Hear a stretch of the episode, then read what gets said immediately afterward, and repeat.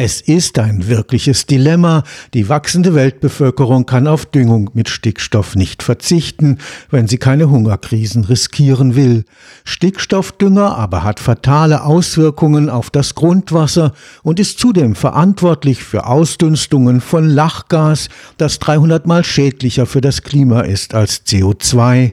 Ein Forschungsprojekt am Karlsruher Institut für Technologie hat sich deshalb die Frage gestellt, kann unser Planet überhaupt bald 10 Milliarden Menschen ernähren, ohne dass das gesamte Ökosystem zusammenbricht? Das Ergebnis der Studie lässt hoffen. Weltweite Hungerkrisen sind auch bei weiter wachsender Weltbevölkerung nicht unausweichlich. Eine Umverteilung der Stickstoffdüngung aus den intensiv bewirtschafteten Anbaugebieten des industrialisierten Nordens in die mit Dünger unterversorgten Landwirtschaften, beispielsweise in Afrika, würde sowohl die Umweltschäden reduzieren als auch die weltweiten Erträge steigern. Also wirklich nur durch eine Umverteilung des Düngers. Momentan können wir die Weltbevölkerung innerhalb der sogenannten planetaren Belastungsgrenzen ernähren, ausreichend Nahrungsmittel produzieren. Allerdings haben wir natürlich auch das Bevölkerungswachstum. Das heißt, wir müssen noch mehr produzieren in der Zukunft. Das haben wir uns auch angeschaut. Und da konnten wir zum Beispiel zeigen, dass es gerade in Bezug auf Lachgasemissionen wahrscheinlich immer noch Probleme gibt, dass wir wahrscheinlich zu viel Lachgas produzieren. Das heißt, diese Emissionen, die müssten anderweitig kompensiert werden.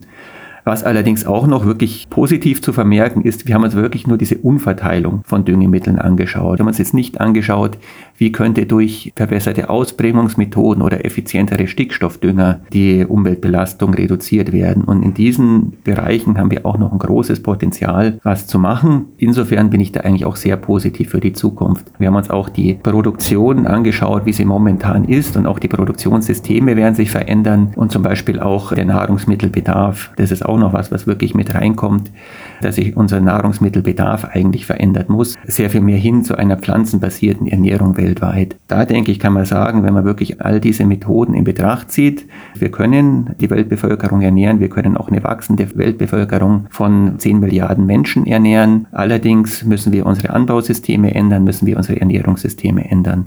Und da ist natürlich dann auch die Politik gefragt, sicherzustellen, dass diese Änderungen stattfinden. Der Geoökologe und Agrarwissenschaftler Dr. Clemens Scheer arbeitet am Campus Alpin des Karlsruher Instituts für Technologie. Dort leitet er Forschungsprojekte, wie die Landwirtschaft in Zukunft an die Forderungen der Ökologie und des Klimaschutzes angepasst werden könnte, ohne ihre Erträge zu gefährden. Dabei hat sich das Forschungsteam in Garmisch-Partenkirchen auf die Untersuchung der Getreideproduktion konzentriert, weil Mais, Weizen und Reis weltweit die Hauptnahrungsmittel darstellen. Wir haben uns auf die Getreideproduktion fokussiert in dieser Studie, da die natürlich der Hauptkonsument von Stickstoffdünger ist. Also weltweit gesehen gehen etwa 60 Prozent des Stickstoffdüngerbedarfs in die Getreideproduktion. Und auch gleichzeitig trägt die Getreideproduktion so ungefähr 50 Prozent der weltweiten Ernährung. Aber es gibt auch viele andere Pflanzenarten oder Anbausysteme, wo die Stickstoffdüngung genauso ein Problem ist. Die intensiven Landwirtschaften der Industrieländer des Nordens haben sich zu wahren Hotspots der Stickstoffüberdüngung entwickelt. Das sind die intensivsten, bewirtschaftetsten Produktionsgebiete. Also die Hotspots, die wir auch identifiziert haben in der Studie, sind ganz klar in Ostasien, hauptsächlich in China, in Nordamerika und in Mitteleuropa. Diese intensiv bewirtschaftetsten Produktionsgebiete haben die höchsten Düngemitteleinträge und dadurch auch die höchsten Umweltbelastungen durch Stickstoff. Gleichzeitig bieten sie auch das größte Potenzial, eben um die N-Düngung, die Stickstoffdüngung zu reduzieren und auch die damit verbundenen Umweltauswirkungen zu reduzieren. Um den Nachweis zu erbringen, dass dies ohne Ernteverluste möglich ist, hat das Forschungsteam am Campus Alpin des KIT eine Computersimulation der weltweiten Getreideproduktion entwickelt. Der erste Schritt war natürlich, dass wir erstmal so ein globales Simulationsframework, sage ich mal, aufbauen mussten, wo wir wirklich auf globaler Ebene Ebene Getreideproduktion simulieren konnten, Getreideproduktion in Abhängigkeit der Stickstoffdüngung und dann auch gleichzeitig die Umweltauswirkungen abschätzen konnten. Also einmal, wie viel Stickstoff geht in die Pflanze, wie viel Stickstoff bleibt im Boden, wie viel Stickstoff geht verloren durch Auswaschung von Nitrat oder als Lachgasemissionen. Darauf haben wir uns konzentriert.